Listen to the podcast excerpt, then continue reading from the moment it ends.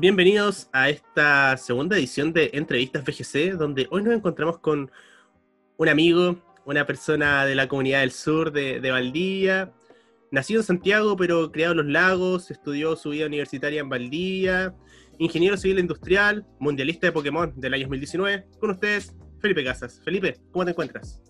Hola a todos, eh, muchas gracias por invitarme a tu podcast, Allen. Eh, me encuentro muy bien, muchas gracias. Excelente. Primero que nada, para, para, comenzar esta conversación, ¿cómo te ha tratado la cuarentena, la vida ahí, los proyectos? ¿Cómo ha estado todo eso? Bueno, sabes que la cuarentena me, me, ha tratado bastante, bueno, me ha tratado bien como me ha tratado mal. Bien porque se me facilitaron algunas cosas para poder titularme en junio y mal porque cuesta mucho pillar pega, así que me encuentro 60. Así que cualquier dato de pega, contáctenme, por favor. Excelente, bueno, pero al menos por lo que dices solo han sido problemas de proyecto y la salud ha estado bien, que es lo más importante. Sí, la salud ha estado bastante bien. Ah, buenísima. Bueno, eh, para comenzar esta conversación, eh, vamos a remontarnos un poco a tus inicios, a cómo es que llegas a Valdivia, que sea a los lagos inicialmente, cómo este, este traslado de desde el centro de Chile, de la capital hasta, hasta el sur, a un pueblo más bien, no, no chico, pero no es conocido como en las grandes ciudades del sur. Sí, pues generalmente se, se confunde con, con, la región de los lagos, más que los lagos, ciudad de los lagos. Eh, bueno, cuando era chico, mis padres, eh, bueno, por conflictos de, de, pareja que todo el mundo tiene, eh, finalmente se separan. Entonces mi mamá toma la decisión de trasladarse al pueblo de los lagos, en este caso, bueno, en este entonces ciudad, y ahí llegamos a vivir con un grupo de familiares que ya habitaban en la localidad. Ah, excelente. Así que ahí te transformaste en un sureño. Sí. Y según entiendo, cuando llegaste a los lagos, tú ya había, llegaste muy pequeño, llegaste alrededor de los cuatro años y ya habías tenido tu primer contacto con la franquicia Pokémon. ¿Cómo, cómo se dio eso? Fue complicado, la verdad, porque, bueno, cuando yo vivía en Santiago, y recuerdo, tengo, tengo mis recuerdos de haber visto Pokémon en Chilevisión, y cuando llegué al sur solo estaba el Mega y el TVN, y el TVN se veía más o menos. Entonces como que el programa que más me gustaba no podía verlo por el hecho de vivir en el sur. Ya los, los primeros problemas de, de, de, llegar al sur, de, notaste el, el centralismo desde chico. sí, sí, totalmente. Entonces, ¿y siempre te acomodaste los lagos? Nunca, bueno, igual eras chico cuando vivía en Santiago, pero nunca te dieron como ganas de volver o, o estuvo eh, siempre eso ver, de? La verdad es que sí, siempre he tenido el deseo de vivir en Santiago porque igual la mayor parte de mi familia vive allá y bueno, yo soy una persona muy, muy abierta a todo lo que es oportunidad y considero que en Santiago, por, por el mismo tema del centralismo que mencionas tú, existen muchas más oportunidades de las que se podrían encontrar aquí en el sur. Y en el momento de, de empezar a eh, tu vida universitaria, ¿no? No hay Universidad de los Lagos. Eh, no, o sea, para, para la gente... Déjame decirte que hay, hay, como tres colegios públicos y además eh, solo hay un liceo. O sea, bueno, entre comillas hay dos, pero uno está a las afueras y es, eh, ¿cómo se llaman esto? Es técnico, es técnico. Eh, cuando tocó ese momento de salir a estudiar, ¿no te planteaste ir a estudiar a Santiago o tenías claro ir a estudiar a Valdivia? No, yo, yo tuve siempre la idea de ir a estudiar a Santiago, a la USACH. Me tentaba mucho porque ya tenía varios primos estudiando ahí ingeniería, no, no ingeniería industrial, pero sí estaban estudiando ingeniería. Y, pero claro, ahí apareció mi mamá diciendo, no, tú no te puedes ir, y con justa razón lo, lo hizo. Y así, y eso cambió bastante tu destino. Bueno, ya vamos a hablar un poquito de eso. Eh, antes de pasar al tema universitario, comentar un poco de cómo fue tu experiencia jugando Pokémon en el colegio, así a, grandes rasgos, en básica y media. Bueno, en básica, en básica a todos los niños les encantaba Pokémon. Yo, yo me consideraba privilegiado porque tuve mi, mi primer juego, tuve un computador a muy temprana edad y esto me, me ayudó a desenvolverme en la franquicia.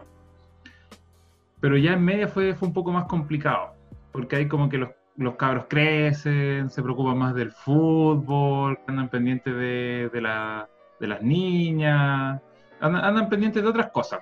Y yo ahí estaba pendiente de jugar Pokémon. Entonces igual hubo un choque. O sea, claro, no jugué con la misma, con la misma intensidad que jugué cuando era más niño, pero sí, sí seguí jugando. Ahí, se mantuvo un gusto por la franquicia y bueno, ahora se va a dar un punto de quiebre y ya vamos a comentar un poco más sobre eso. Eh, bueno, como ya comentaste, decides con un poco de ayuda de tu madre eh, ir a estudiar a Valdivia, donde llegas y te cambias a ya pasar de una vida escolar a una vida universitaria.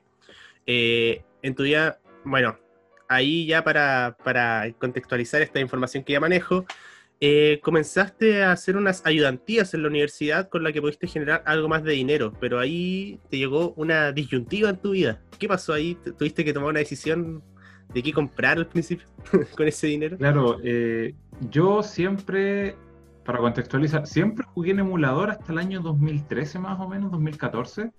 Y claro, como mencionas, yo tuve que realizar unas ayudantías que me ofrecieron y pude generar por primera vez capital puede generar capital de una forma recurrente, entonces tenía la capacidad para comprar una consola y el juego en de ese entonces que era Omega Ruby, Zafiro Alpha.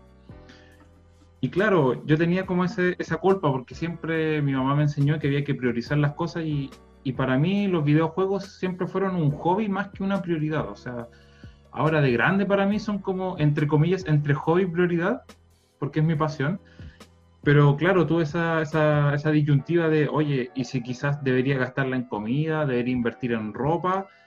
Y aquí es donde llega mi polola, que le mando muchos saludos, y decirle que la amo mucho. eh, claro, eh, me dice, le pregunto, oye, ¿sabes que tengo esta, esta decisión? No sé si, si, lo mejor será comprar la consola o priorizar otras cosas. Y ella es donde ella me dice, oye, si, si de verdad quieres comprarla y si de verdad te, te llena, cómprala y no te sientas culpable. Y me acuerdo haber ido con mi mamá a Zetamart, como la semana después de que se lanzó el Omega Ruby, y yo compré la, Nintendo 3DS XL, y cuando puse el cartucho enciendo la consola, te juro que yo, yo me puse a llorar, porque fue como el, el deseo de, niño, o sea, uno siempre juega en emulador con el deseo de tener la consola. Después de tantos años se cumplía y además con esfuerzo propio, cuál era un, un factor importante bueno, después de ese emotivo momento, ¿no? Eh, se abre una puerta para ti, que es poder jugar Pokémon de manera competitiva. Este, apenas tú ya tenías Omega Ruiz, eh, ¿tenía esa intención o lo fuiste descubriendo después? Eh, bueno, yo siempre, o sea, hablemos desde Diamante y Perla, yo tenía conocimiento de que existía un mundial de Pokémon o no sé si fue Diamante y Perla, quizás Blanco y Negro, pero yo desde antes sabía, porque siempre yo, yo era muy fan de leer las noticias de los videojuegos, sobre todo de Pokémon, entonces sabía cuando se estaba realizando el mundial, cómo se juega el competitivo. Entonces yo sabía que el primer requerimiento para jugar era una consola y el cartucho original. Y siempre tuve esa idea de jugar competitivo y ese, ese sueño tan lejano en ese entonces que era poder jugar un mundial. Y chuta, ¿cómo decirlo? Sabía que, que, podía lanzarme al mundo competitivo, pero no, no que tanto, porque, bueno, contextualizo, yo cuando era chico, mis amigos, yo les mostraba el juego de Pokémon en el emulador y me decían, no, eso no es Pokémon, porque yo estaba más apegado al anime, al TCG, y yo les decía, pero, pero viejo, este, es el Pokémon real, este es lo primero que surgió de Pokémon. Después, eh, en media nadie jugaba. Cuando llegué a la universidad sí tenía compañeros que jugaban, pero es como que, ah, sí, yo me acuerdo que jugué alguna vez, pero un interés competitivo, entonces en mí estaba esa, esa, loca idea de que yo era una de las pocas personas que jugaba competitivo y que más, más encima yo, yo podría resultar ser el mejor. Que tiempo después me di cuenta que, que no era así, yendo a un, un torneo que no, no, era oficial, tampoco donde surgió esta comunidad Pokémon Austral, y, y me barrieron, me barrieron, perdí todas las rondas porque era el meta de BGC 16 y yo fui sin legendario, así con Greninja, Serperior, bueno, con ese un poco ese pensamiento que uno tiene mucho cuando empieza a jugar de no, no hay que jugar con legendario eh, y que después uno se va dando cuenta que es necesario jugar con legendario, bueno, no, es necesario. sobre todo si el meta todos están llevando legendarios para que uno mismo perjudicarse. Claro. Ahora, por primera vez nombraste a uno de los ejes centrales de la entrevista quizás, que fue Pokémon Austral. Nombraste que aún no se... Esa no fue la junta que lo originó. Contexto. ¿Qué es Pokémon Austral? Para que le digamos a la gente antes de ponernos a hablar de lleno sobre el tema. Ya, Pokémon Austral es, es una comunidad competitiva que está creciendo actualmente. Somos varias personas, pero en ese entonces éramos un grupo de amigos. Solo un grupo de amigos, de 10 personas creo que somos los fundadores. Un, un grupo creado por Vicente en un torneo que él organizó. Un torneo bien, bien raro, déjame decirte, porque tuvo tres finalistas en vez de dos, entonces no, no sabemos muy bien qué pasó ahí. Oye, ¿cómo se dio eso? ¿Cómo, cómo jugaron tres finalistas? Chuta, no, no, no podría decirte. Yo creo que Rojas podría darte más detalles de eso, porque yo, yo a ese torneo contextualizo. Llegué con mi equipo de 16, llegué con un equipo que, que copié de Trainer Tower y, y perdí la primera ronda con, con Chris Ketchup. Me, me barrí la primera ronda y yo en ese tiempo como, bueno, como, como siempre digo, a mí no me interesa tanto cómo juegan los demás, sino que me interesa a mí disfrutar del juego. Eh, perdí la ronda y seguí disfrutando de la Expo Anime y después me fui. Ya, entonces vamos, vamos a consultarle a Rojas, que es mi compañero, mi amigo, ¿no? Que me acompaña en el podcast de Espacio Raro que pueden encontrar en este mismo Rojas, canal. Sí, y amigo de los dos y rival acérrimo de casos en el VGC. Ya, ya, bueno, vamos a comentar un poco más de eso. Eh, bueno, otro, otro pequeña cápsula. Todos los nombres que vamos a decir desde ahora hasta que cerremos el tema de Pokémon Austral son jugadores de la comunidad de Pokémon Austral. así que todo, Vicente, Chris Ketchup, todo, y saludos para todos los que nombremos también así. Muchos saludos, un abrazo. Entonces, eh, ya, volviendo, eh, sí que hay un punto de quiebre importante para el desarrollo de Pokémon Austral. Bueno, ya nombraste ese, ese primer torneo donde tú te vas como, como temprano. eh, y no ves la final, esta final particular de la que vamos a buscar más información. Pero después hay un punto donde, de más unión y donde ya definitivamente te unes tú, que fue una preventa. ¿Qué, qué me puedes contar sobre eso? Claro, ahí fue cuando conocí, cuando conocí realmente a las personas que, que conforman este grupo, fue la preventa de Pokémon Sol y Luna. Me acuerdo, me acuerdo con cariño esa preventa porque me, me acompañó mi polola. Y además cuando llegué, estaba, estaba uno de mis mejores amigos, que es José Sepúlveda, estaba acompañado de, de otro amigo, porque él, o sea, yo jugaba Pokémon. Y, y este, este sujeto nun- nunca me pescó cuando yo jugué Pokémon. Y ahora me pareció raro porque estaba en la preventa de Pokémon. Estaba con otra persona. Y esa persona era Felipe Rojas. Eh, y yo dije, pero, pero viejo, ¿qué estás haciendo aquí? Y me dice, no, vine a acompañar a este que compre su, su juego de Pokémon. Y después de eso nos pillamos con el director de carrera, con, con un montón de personas. Y claro, ahí aparecen la mayoría de, de los personajes de Pokémon Austral. Ahí nos conocemos y, y alguien dice, oye, ¿sabes qué? Existe esta página, podríamos jugar, podríamos jugar los torneos, quizá una junta de vez en cuando. Y bueno, después de eso vienen unos eventos de vacaciones que se intentan hacer unos torneos online que, que prá- prácticamente nadie coordina y termina en nada. Y después de eso alguien sugiere la idea de hacer un WhatsApp. Y Ahí- básicamente en ese WhatsApp éramos como 10 personas y esas 10 personas nos transformamos después en 10 grandes amigos que formamos la comunidad Pokémon Austral. Excelente. Y ahí se empiezan a, a generar torneos. eh, llevan OT a- al sur. OT son las personas que organizan los torneos oficiales de, de Pokémon para quizás la gente que no conoce el término. Eh, llevan un OT y así empiezan a, a- surgir la comunidad. Eh, tengo una duda así temporal porque, bueno, yo, como algunos sabrán, yo también soy parte de la comunidad Pokémon Austral. Todas las dos personas presentes en esta entrevista somos del sur, estudiamos en Valdivia. ¿Qué es primero? Que vayan al, al regional, que sea al, al de Santiago, o que eh, Fato se haga OT para, para seguir la entrevista. Creo que primero es el regional y después el OT de Fato. Ya, entonces Porque- vamos al regional. Después Ya, hablamos vamos al regional. Ya, la comunidad empieza a crecer, se centra en el competitivo, que es una de las particularidades que tiene con otras comunidades de, de Pokémon, que se centra en otro tipo de cosas. Pokémon Austral es la comunidad del competitivo. Y de repente surge una meta. Eh, vamos a Santiago, vamos al regional y vamos a ver qué tal nos va. Así que ahí, me, bueno, sé que hicieron una colecta muy sureña para, para generar plata para, para llegar a Santiago. ¿Qué me puedes contar sobre eso? Claro, eh, bueno, primeramente, eh, un amigo de nosotros, que es Chris, se consiguió auspicio de una tienda que es Juegos, que nos ayudó a gestionar unas poleras con las que fuimos a ese regional. Ahí te va a mandar las fotos. Y además, eh, para generar lucas, se nos ocurrió la gran idea de vender milcaos, porque los milcaos es, es increíble cómo se venden de rápido y cómo se venden. Eh. Yo no estaba ahí, pero te hubiera comprado, más de uno. Lo subo. mucha gente lo compró, mucha gente lo compró. Así que, ¿qué más sureño que ir al regional vendiendo milcaos? Y ahí se lograron costear sus pasajes y llegaron, eh, creo que son cinco los miembros que lograron viajar sí, finalmente. cinco los que fuimos al regional. Excelente. Y bueno, no podemos saber la experiencia de ellos. Ojalá que haya sido buena, pero en particular la tuya. ¿Cómo se sintió llegar al regional, estar ahí, un evento tan grande y después de igual esfuerzo, ¿no? Conseguir un auspicio, vender milcao, bueno, pagar tu parte del pasaje fue, fue genial. ¿Para, qué vamos a andar con cosas?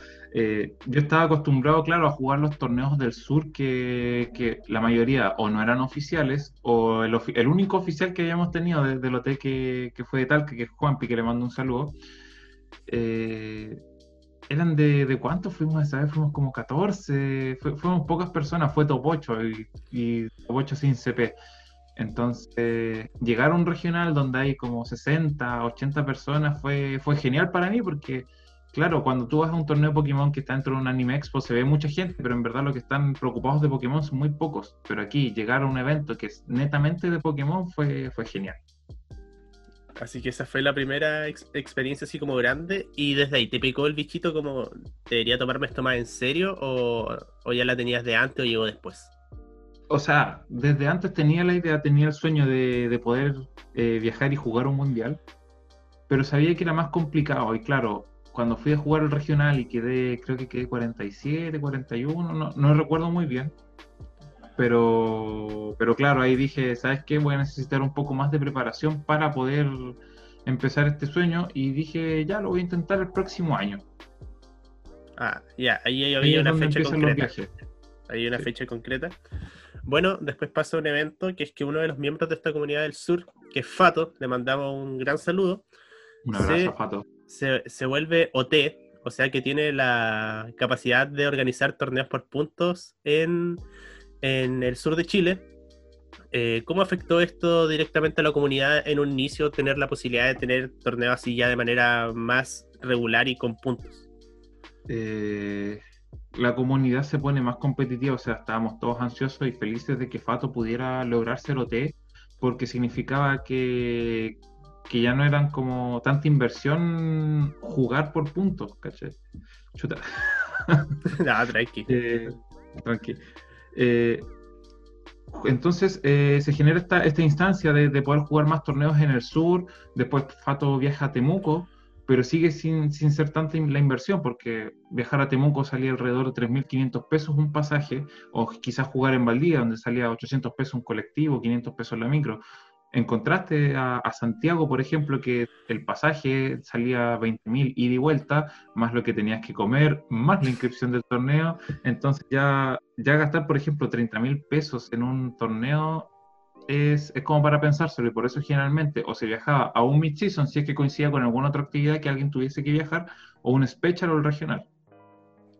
Así que ahí ya se abre una posibilidad y se vuelve un, un gasto menos fuerte para pa todos los que les interesaba obtener puntos así de, de manera sustancial, entre ellos claro. tú. Sí. bueno, y ya lo había nombrado antes, en ese momento decides que al otro año empezarías con tus viajes. ¿Cómo fue? Bueno, primero, ¿qué año empezaste a viajar para la clasificación específicamente? Empecé a viajar el 2018. Ya. Entonces, Finales 2017, comienzo 2018. Es que, eh, bueno, el VGC tiene esta particularidad que hasta ese momento que es de más o menos de agosto a agosto y en septiembre comienza la nueva temporada. Entonces, más que un año, yo lo llamaría el, el nombre del meta, que es PGC 18, que empieza en, en, septiembre de 2017 hasta agosto de 2018. Ya, entonces ahí se da, se da tu viaje, tu inicio de los viajes. Primero, esta decisión para ti fue fácil, fue complicada, igual era un, un cambio de, de, estilo de vida para destinar dinero a otras cosas. ¿O lo tenías claro. tan claro que dijiste como ya, voy a hacer lo que tenga que hacer y viajo? ¿O igual la pensaste, la meditaste harto? Yo creo que fue un poco de una mezcla de lo que tú dices, porque claro, lo medité, no sé si tanto tiempo, yo creo que menos de un día, menos de un par de horas, pero, pero mi, mi hambre de, de, viajar al mundial, de poder jugarlo, de cumplir este sueño, fue tan grande que dije, ya, ¿sabes qué? Si es necesario, no sé, voy a bajar el nivel de la calidad de comida, voy a dejar de, comprarme cosas, de comprarme ropa, de, comprar un montón de cosas que, que, quizá en ese momento priorizaba más. Y dije, voy, quiero viajar, quiero viajar, quiero jugar, quiero, quiero mejorar. Y en ese momento, cuando ya tomas la decisión de empezar a viajar más seguido, porque cuando viajaste al regional y ese tipo de cosas, igual se podía tomar como algo de una vez, quizás para, para tu entorno. ¿Qué opinó tu entorno más cercano cuando empezaste a tener viajes recurrentes a otras regiones para jugar Pokémon?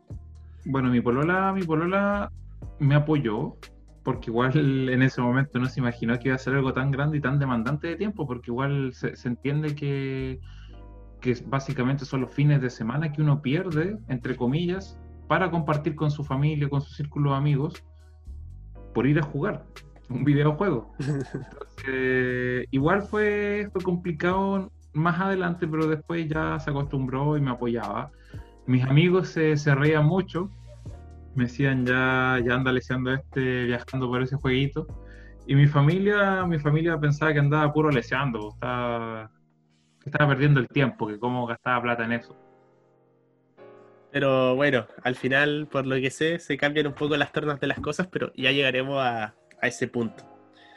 Así que ya empieza a viajar así, a grandes rasgos, ¿cómo fueron tus primeras experiencias viajando? ¿Motivantes? ¿Te fue mal? Así. Eh, me fue mal en todo. Todo el VGC 18 logré tocar un par de veces y solo en el sur, solo en Valdivia, solo en Temuco. Entonces mis viajes a Talca, Santiago, Viña del Mar fue, fue desastroso, así perdía, perdía siempre, me escaseaban y yo... Pero yo seguía viajando, yo seguía disfrutando porque al final eh, además de, viajar, de, vivir esa experiencia, de, mejorar, aunque no lo suficiente como para ganar, eh, conocí a las personas. Conocí a las personas que en ese entonces yo no lo sabía, pero se iban a convertir en mis amigos. Algo, algo muy bonito que, entrega esto de, poder conocer, de viajar y bueno, es complicado, pero también entrega esas satisfacciones, ¿no? De ir conociendo nueva gente en lugares que probablemente y que en otro contexto no jamás habría conocido.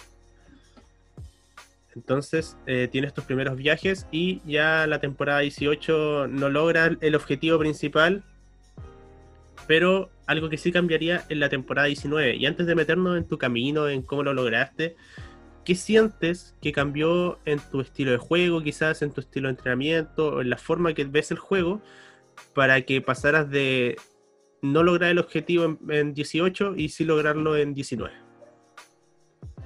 Yo creo que fue, fue lo que mencioné anteriormente, que es conocer a los que en ese entonces no sabía que iban a ser mis amigos. Eh, en un torneo de 18, en un special creo que fue el último, eh, conozco, conozco de una forma más, más, plena, por así decirlo, a Ignacio Sepúlveda, que le mando un saludo, que, que, en ese entonces él se ofrece a entrenarme.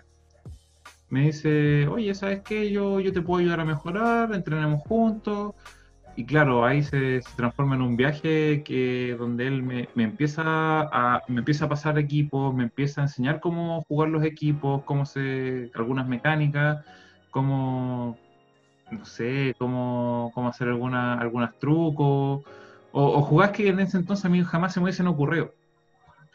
Entonces, en ese momento yo creo que mi nivel de juego se, se empieza a elevar de una forma exponencial, pero hasta ese momento quizás no lo suficiente como, para lograr topear en otra región, hablando de 18, pero ya se empieza a concretar más en 19.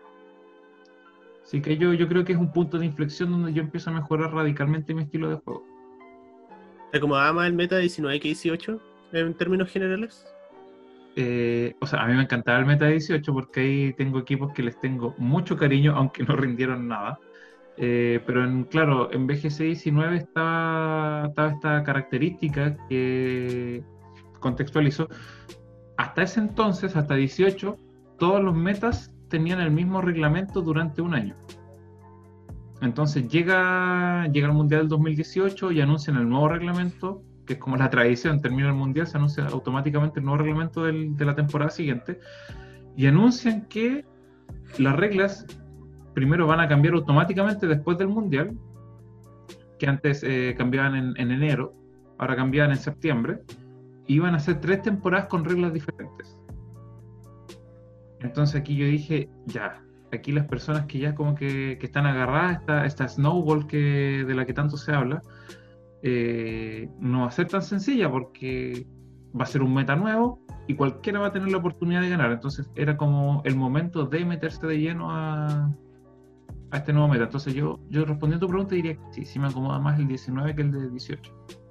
Y a la larga resultó lo que hizo. De Sí. ese plan de, de- de juego.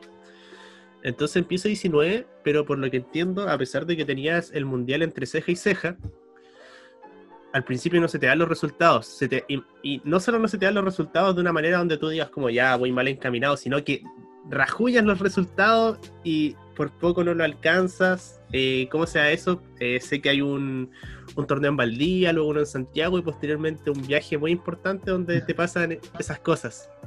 Ya, mira, eh, el torneo en Valdivia, que, que era de los primeros de la temporada, de hecho fue de los primeros torneos que hubo en Chile en ese entonces, era un premier, era un premier como cualquier otro, y además se había anunciado también un mid-season en Santiago.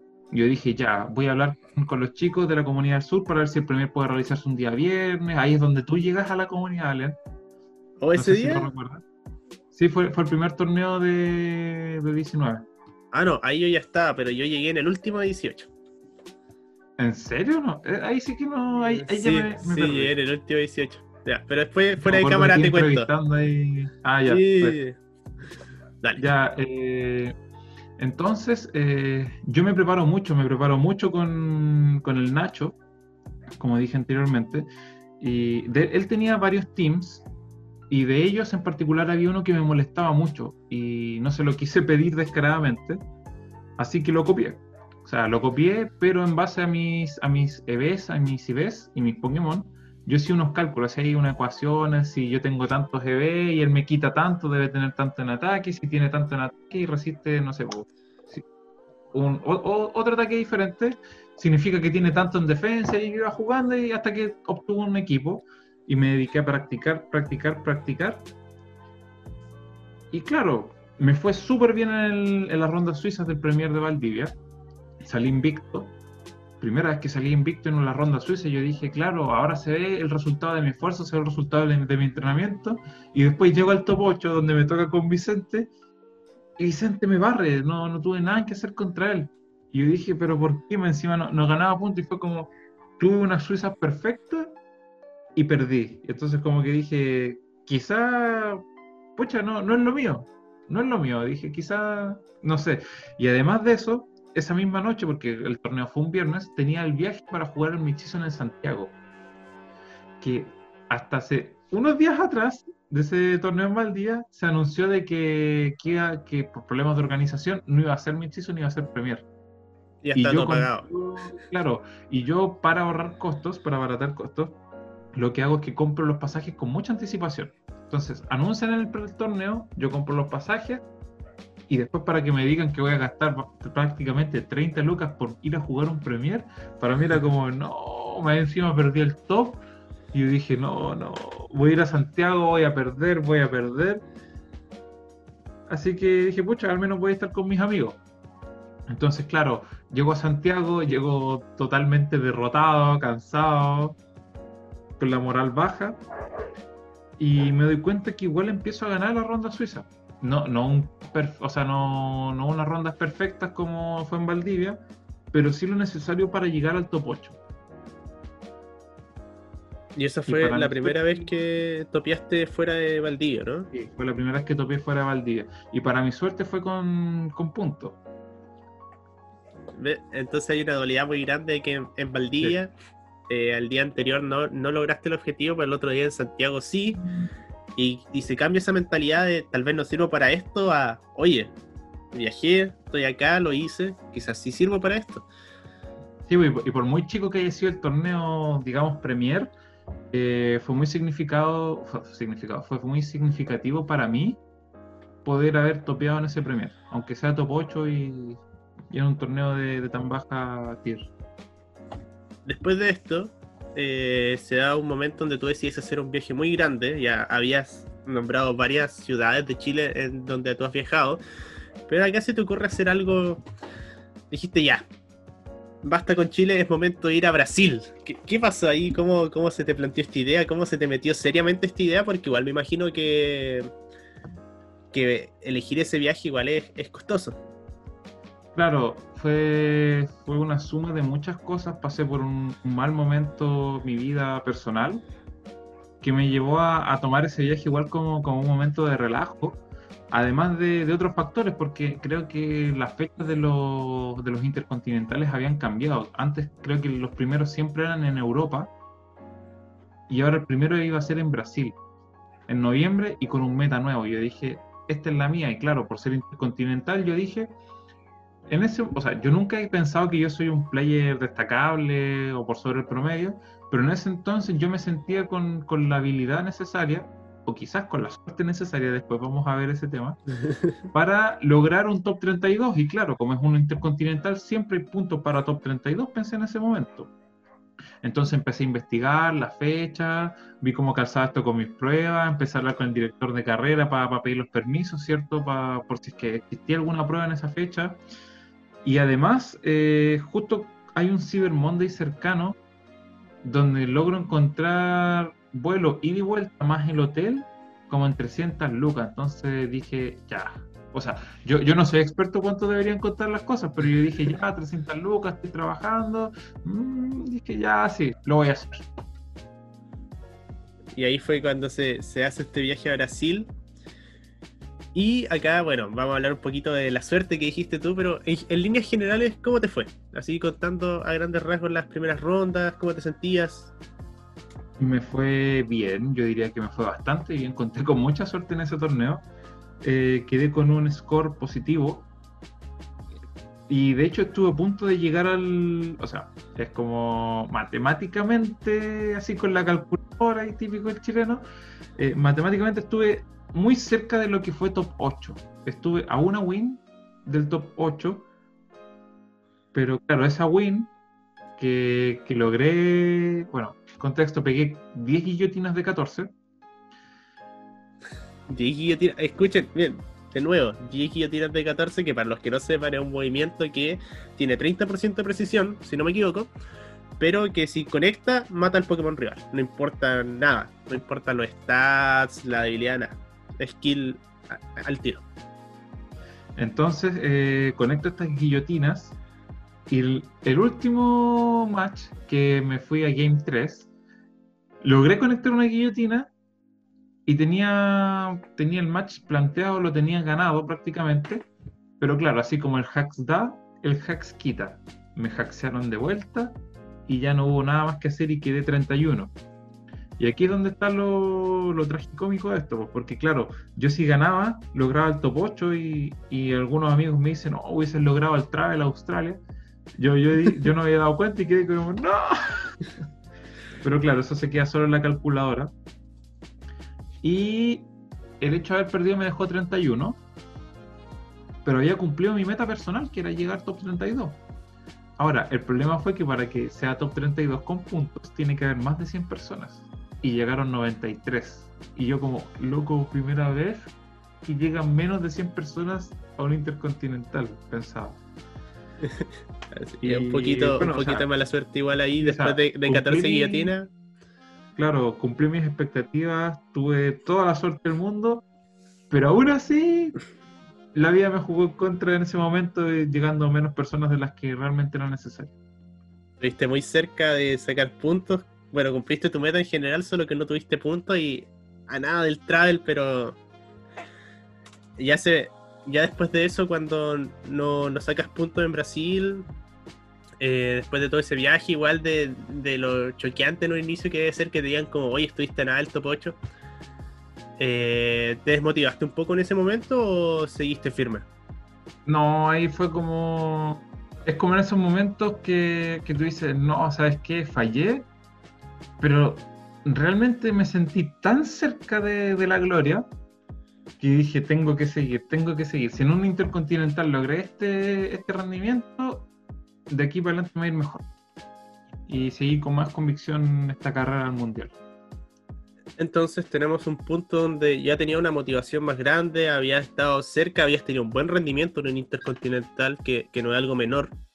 Lamentablemente la cantidad de gente no te acompañó, pero, pero tú rendiste bien, estuviste muy cerca de puestos muy altos y tu meta personal la cumpliste. Pero aún así, de todos los torneos que me has comentado, 19, solo en uno has sacado puntos.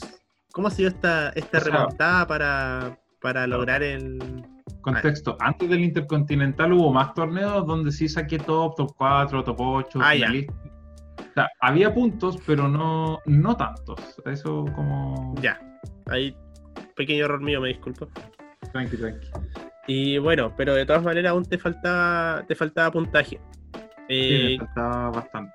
¿cómo, ¿Cómo logras concretar esos puntos que te faltaban en lo que restaba de temporada? Eh, muchos amigos antes me decían que, viajar al extranjero a, jugar torneos grandes, jugar intercontinentales, jugar regionales, jugar eh, el mundial, te cambiaba como jugador y claro, después del Intercontinental me di cuenta de eso, entre comillas, como que sentí que no necesariamente que mi nivel había mejorado, pero sí mi perspectiva del juego había cambiado. Y se me dio mucho más fácil, eh, no sé, pues, llegar a los topes, los premiers, los mixizos, como dijo un amigo, eh, uno se acostumbra a topear a veces y claro, se van logrando más, más estos topes, los mid-season de Temuco, los premiers de Valdivia, después, no sé, ir a Talca, lograr un top, ir a Santiago, colarse en el top de una forma más, más fácil. O sea, antes era como con calculadora ahí rezando, por favor, quedar en el top, y ahora es como que, ah, ya, sí, yo, yo, yo calculo que voy a quedar. Como que uno ya sabe con quién le va a tocar y, y se mete como todo en ese mundillo. Entonces, claro, ahí empezó a ver me, acuerdo que hago un Excel para ver cómo, cuál es la combinación óptima de puntos que necesito, de top que necesito. Y llega un momento en que necesito sí o sí sacar top 8 en un special que se hace en Santiago, que creo que fue en abril de 2019. Recuerda ese momento. Y, y llega ese momento, porque claro, siempre lograba top en torneos chicos, pero algo de mayor envergadura como un special, un regional, jamás había topeado. Entonces dije, esta es mi oportunidad para hacerlo. Voy, juego y no lo logro. En la última ronda, que, es decisiva para, entrar, no lo logro. Y ahí yo, yo llego a un momento en que digo, ¿sabes qué? Mejoré como jugador, pero quizás el sueño está más lejos de lo que yo pensé y quizás debería preocuparme más de mis proyectos personales, de la carrera, de mi vida amorosa, de mi familia, de mis amigos más que de, intentar llegar al mundial. Ahí se, produce otro momento de quiebre en esta carrera. Y, pero como ya saben, si terminaste yendo a ese mundial, ¿cómo lograste pasar ese momento de quiebre? ¿Cómo, cómo en un momento pasaste de estar ya, ya, se acabó, a decir como, esperen, hay una luz, a ver, quedan chances todavía?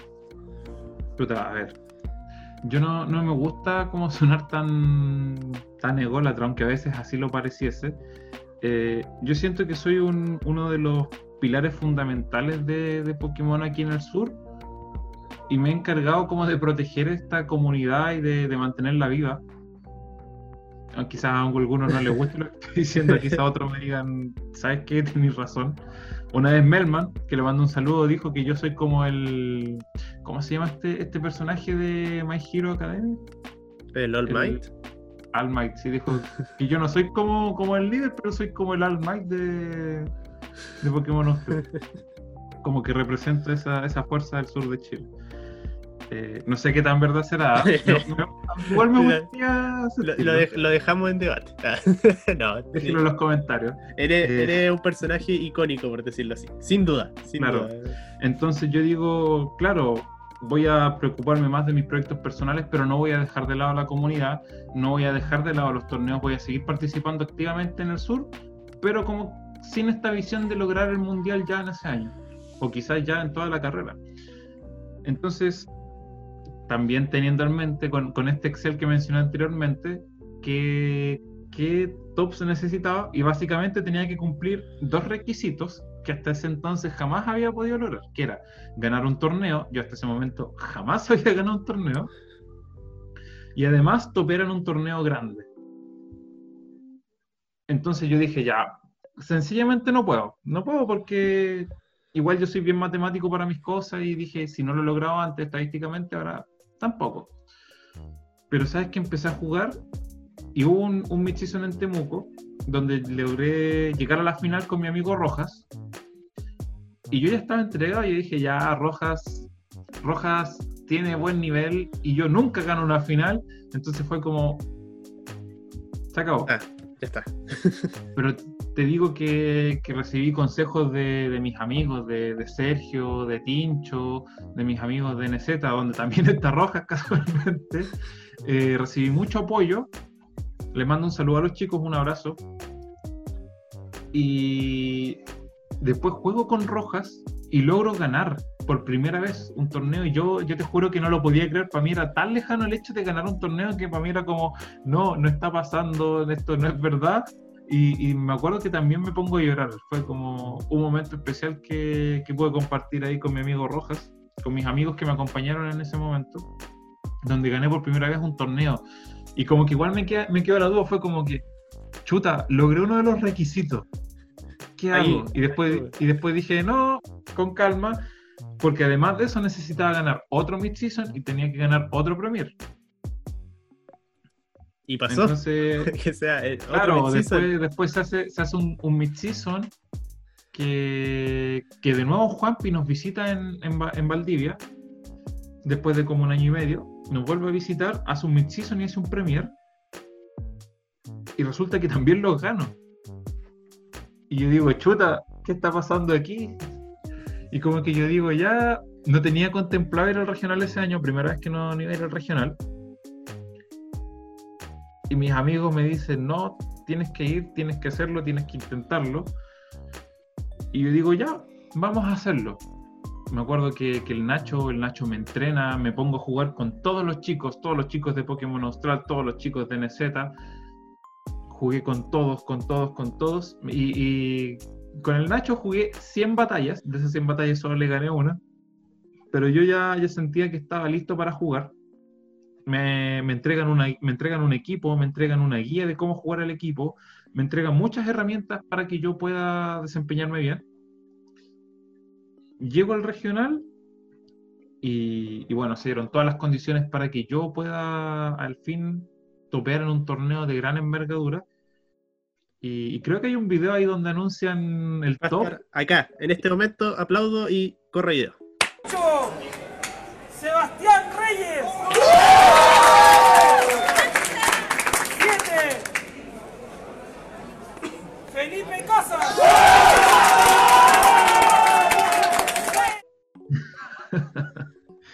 Ya, entonces eh, anuncian este, este top y cuando no me anuncian, porque, o sea, yo tengo, no me acuerdo muy bien cuál, cuál era el score que tengo, pero creo que era X2. Y el X2 entraba sí o sí al top 16 o al top 8. Y uno quedaba fuera. Y ese uno, bueno, yo sabía que no era porque había tenido un buen rendimiento. Mi opponent win era bueno. Pero no sabía si era necesario. Si quedaba top 16, necesitaba ganar otro Premier y si quedaba top 8, clasificaba automáticamente. Entonces llega este momento donde no, no me nombran en el top 9, o sea, en el top 16, llega top 9 y no dicen mi nombre. Y cuando no dicen mi nombre, todos mis amigos gritando. Y, y después nombran el top 8, que queda Sebastián Reyes, que también es un amigo, le mando un saludo. Y después me nombran a mí top 7 fue, fue genial y, vuelvo a llorar. Me acuerdo que ahí estaba el Tincho que, me abrazó, Rojas, Sergio. Fue, fue un momento muy emotivo. Ahí me acompañaron mis amigos. Y ahí llamo a mi familia, pues llamo a mi polola, llamo, llamo a todos los que me venían siguiendo este, este camino al mundial. Y les digo, les digo ahí medio llorando, lo logré, clasificar al mundial. Y bueno, ya habíamos comentado antes que tu familia como que al principio pensaba que ¿qué está haciendo? ¿Por, qué está gastando plata en esto? Una vez que tú les dices que clasificaste al mundial, que lograste la meta de la que tanto comentabas, ¿qué, qué pasó ahí? Puta, mi familia igual estaba emocionada porque, o sea, ellos sabían como que yo, yo siempre dije, no, yo quiero ir al mundial, quiero, yo siempre decía esta frase de quiero ir a los New Yorkers. Es como el chavo nos vimos, nos, vamos a los New Yorkers. Entonces yo decía esa frase y como que decían, ah, ya, ya está leyendo este cabro, ya, ya está puro jodiendo. Y yo dije, no, yo quiero al mundial y quiero hacer, los vimos, nos vamos a los New Yorkers. Y, los llamo y les digo, clasifiqué al mundial mi mamá no lo podía creer, mi abuelita tampoco, mis tíos tampoco, como que recién ahí como que se dieron cuenta de, oye, ¿sabéis qué? Realmente este cabro está logrando lo que quiere a través de los videojuegos. Y como que le toman realmente el peso a lo que son los videojuegos en mi vida. Y ahí ya, ya mis amigos, mi, mi, familia, mi polola, como que respetan más mi faceta gamer, porque ya no es simplemente un hobby, o sea, ya, ya se transforma en algo, en algo mucho más grande. Había un logro sustancial y tremendo ahí. Y bueno, empieza tu, tu carrera por el mundial ya, porque ya habías logrado la carrera por los puntos, ahora tenías que lograr la carrera para viajar, que no es algo barato. A mí me parece que algo que es casi una analogía maravillosa de que para ir al, a tu primer regional vendieron milcaos con los chicos y después con tu familia vendiste curanto para, para ir a, al Sí, pues, mundial. Vendimos, vendimos curantos ahí en, en la localidad de Los Lagos, donde hicimos más o menos una campaña publicitaria. Igual muchas personas de las que me conocían de niño me, me ayudaron, así, oh, yo me acuerdo que Casa jugaba Pokémon cuando niño, no, sí, sí, hay que apoyarlo. Ahí, ahí me moví, VGC. vendimos, claro, había un profe que igual en, en la temporada 19 me hizo seguimiento y, y él tenía su empresa. Entonces como que me dijo, mira, llama a mi esposa, que, que en ese entonces la esposa estaba como, como figurada como dueña de la empresa. Me acuerdo que fuimos a un almuerzo, como que le conté, y cuando termina el almuerzo como que dice, ya, eh, ¿sabes qué? Nosotros te vamos a regalar el pasaje. Y yo como que, no, me están deseando. Y como que todo se dio, todo se dio. Hablé también, hice unas gestiones también ahí con la municipalidad, con, con, con el grupo igual Magisterio de los Lagos que me apadrinaron para poder hacer la gestión en la municipalidad. Que también les mando un saludo y le agradezco toda su ayuda a todas las personas que he mencionado. Que también me ayudaron, pues entonces igual tuve ahí recursos de, de muchas fuentes. Y pudiste concretar el mundial que se hizo en Washington. Primero sí, cumpliste tu palabra y fuiste a los New Yorkers a, Sí, fui a dar una New vuelta, a dar una vuelta. De hecho, en las fotos sales con una polera de I Love New York. Estoy Sí, casi no, seguro, eh. estoy casi seguro. Sí, sí, sí. Y bueno, ya tienes tu aventura en New York que la vamos a dejar para, para el Patreon, contenido pago. No, mentira, no. Lo vamos, lo vamos a omitir por ahora. Y nos vamos a centrar en tu, tu ida a Washington. ¿Cómo fue llegar al Mundial, al evento más grande, al que ya después de haber todo ese esfuerzo de clasificar, de momentos bajos, momentos altos, estar ahí? Ya. Mira, para empezar, nosotros fuimos invitados por, por la Embajada de Chile en Washington. ¿En serio? Sí, ahí fue, fue una gestión mía que, que a través de esta... Es que mira, fue, fue muy curioso lo que se dio. Cuando hicimos la campaña radial en los lagos para vender los curantos, lo escuchó, escucha, esto, lo escuchó una señora que era amiga de la infancia de mi abuela y que su hijo trabajaba en la embajada de Washington. Una conexión un poco complicada. Eh, Sí, entonces yo, yo dije, yo de verdad dije, ¿cómo es que alguien de ese pueblo está en Washington? Entonces pues, para mí dije, ya nada es imposible. El tema es que, claro, vamos a Washington, me contactan y me dicen, oye, eh, queremos ayudar, queremos recibirlo. Entonces yo hablo con los chicos de BGC, con los chicos de TCG y vamos a Washington y nos reciben en la embajada y nos dan un almuerzo antes del de- de la inscripción.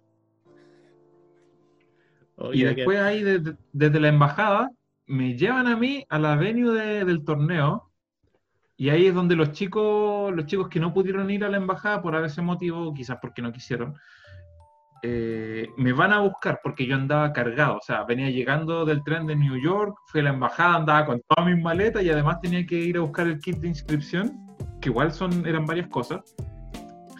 Y, y los- me acuerdo que, que iba el Nacho, iba el Kings a buscarme y todas mis cosas se las llevan al, al hotel donde no- nos íbamos a quedar. Y claro, ahí yo me inscribo y no, era, eran, eran muchas personas, eran muchas, eran muchas, muchos hoteles, mucho público general por, por el mismo tema de que se abrió el Pokémon Center del Mundial, todas las personas que estaban inscribiendo a TCG, a BGC, eh, era demasiado, era, yo dije, no, qué, qué hermoso, qué, qué sueño más grande, qué, qué lindo. Y de verdad me gustaría que, que todas las personas que aman el BGC, que aman el TCG, tuvieran la oportunidad de jugar un mundial al menos una vez, porque de verdad yo, yo te juro que esos tres días yo no me quería, no quería que se acaben nunca, no, no me quería volver. habíais logrado Eh, y, y de experiencia personal, ¿te- ¿sientes que te fue bien, que te fue regular? Mira, yo esperaba tener un mejor score. Mm, Creo que quedé 4-5, que es un score negativo.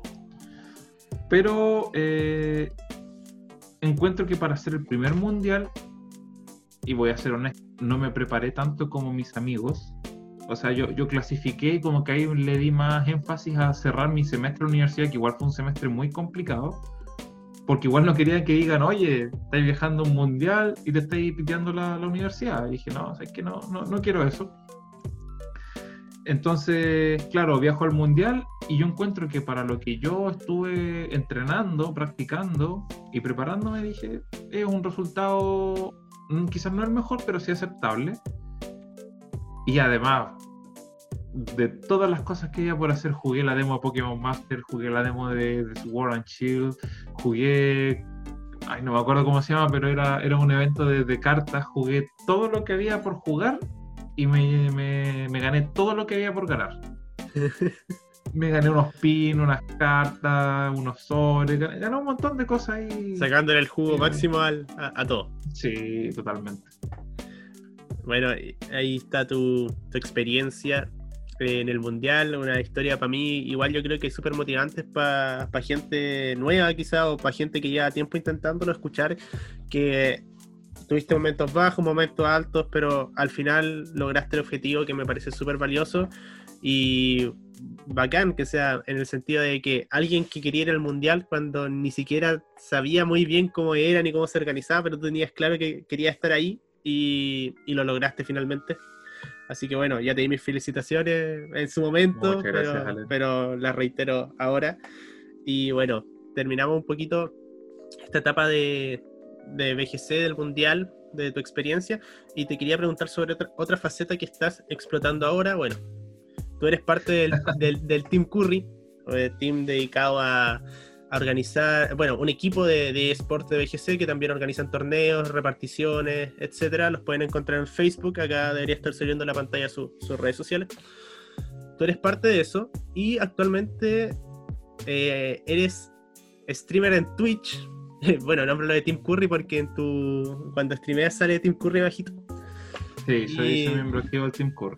Y quería saber qué me puedes comentar sobre eso, sobre el contenido que subes. ¿Va dedicado a Pokémon? ¿No va dedicado a Pokémon? ¿Qué relación tiene Team Curry ahí para que la gente sepa, dejarle una invitación y qué se pueden esperar de ver en, tu, en tus streams?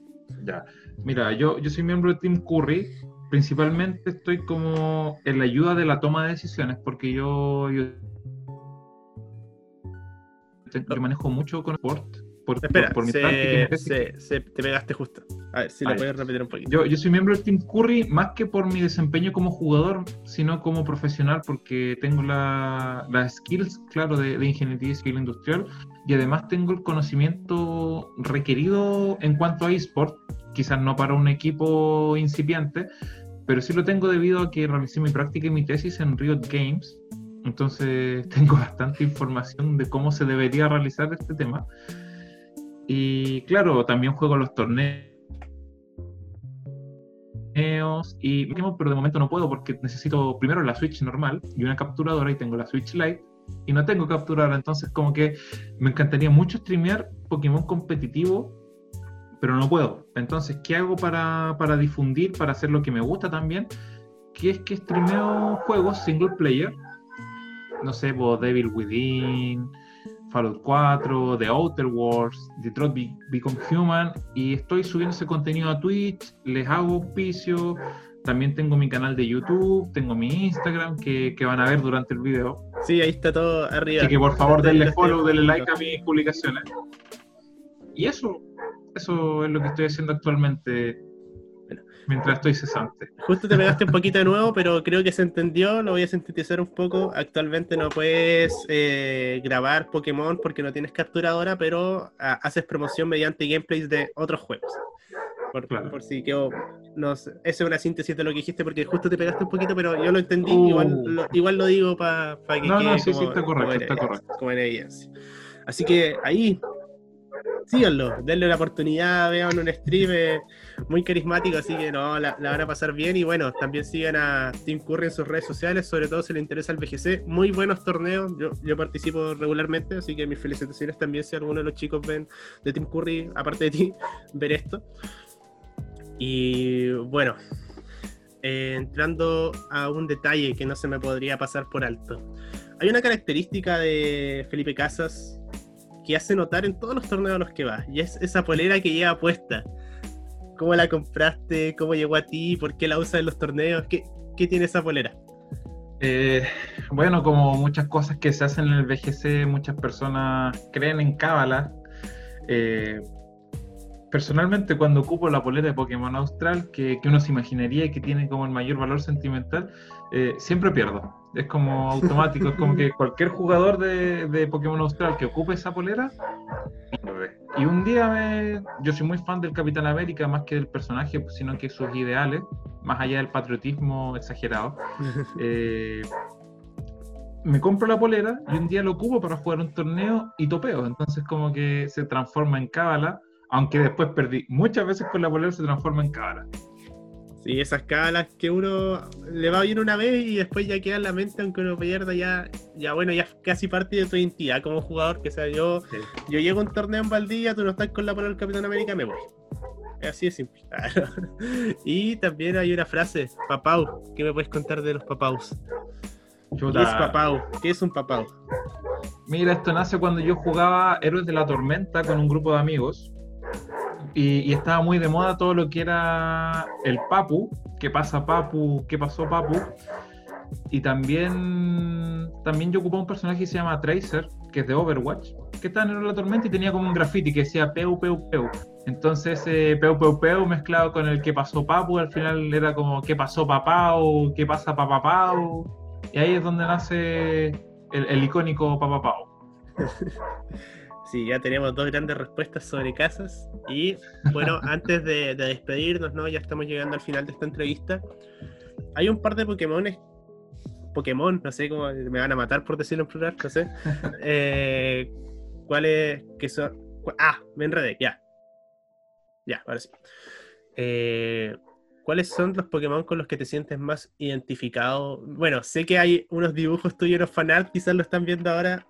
Y donde sales con Incineroar, con Cartana, con Cooperaya. ¿Qué, ¿Qué, me puedes decir de eso? ¿Son tus Poké favoritos? ¿Hay otros que te, te gustan? Eh, mira, mi Pokémon favorito, favorito es Cartana. Además del valor sentimental que le tengo junto a Incineroar por, por el tema de, del desempeño que tuve gracias a esos dos Pokémon en Brasil. Es como muy, muy marcado para mí, muy icónico son mis Poké favoritos y bueno, en la nueva generación sacaron muchos Pokémon que me encantaron, pero si tuviese que elegir los dos que de la generación nueva, sería, claro, sería Copper Raya y Santiscorch. Bueno, ya que ocupamos los dos en equipos diferentes, sí. pero lo digamos, gran Pokémon, denle, denle, una oportunidad, denle una oportunidad, muy, muy bueno. Y ya para ir cerrando, eh, ¿Qué le dirías a alguien que está comenzando, a alguien que quiere iniciar la carrera para, para el Mundial? Eh, les diría que, que, es difícil, que es muy difícil, que, que, tienen que esforzarse mucho, pero que ese esfuerzo vale la pena. Que lo intenten, que lo hagan, que estén preparados para fallar, pero que también estén preparados para, para lograrlo.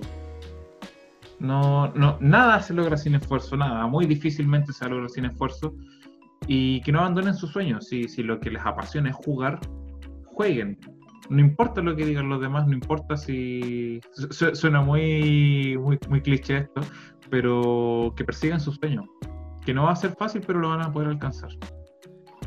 ¿Vas a volver en algún momento a hacer una carrera por ir a un mundial? Yo creo que sí. La verdad yo creo que sí, yo creo que el 2021 me encantaría, ahora esta nueva modalidad por, por temas de, de la pandemia, me encantaría llegar al día cero, porque el día uno ya no se puede. O sea, tienes que tener como 800 puntos para lograr el día uno, pero yo creo que día cero, es más accesible. Y si es que no pudiese clasificar por ese motivos, me encantaría viajar como, como espectador y participar de, de, un special que se realiza días después, o sea, no días después, sino que después del día 1, que es paralelo al día 2. Entiendo. Que ahí todavía tenemos jugador de BGC para rato. Sí. Felipe, palabras finales. El micrófono es tuyo. Micrófono inexistente Ah. virtual que está acá. Bueno, primero síganme todos en mis redes sociales, por favor. Le mando un afectuoso saludo, un abrazo a todos mis amigos de Pokémon Austral, de Pokémon Personal Trainer, de NZ, de lo que en su momento fue charlando, eh, a mi familia, a mi polola y a mis amigos más cercanos. Un abrazo y eso. Muchas gracias por tu espacio, Alen. Sí, no hay de qué. Muchas gracias por aceptar la invitación, por contarnos tu historia, por dar, dar tu tiempo para, para construir esta entrevista. Y mucha suerte en tu canal de Twitch. Síganlo, sigan a. Tim Curry, a Espacio Raro, ahí están nuestras redes sociales. Escuchen nuestro podcast que hacemos con Felipe Rojas. Y bueno, llegó hasta el final de esta entrevista. Hasta la próxima. Nos vemos. Thank you.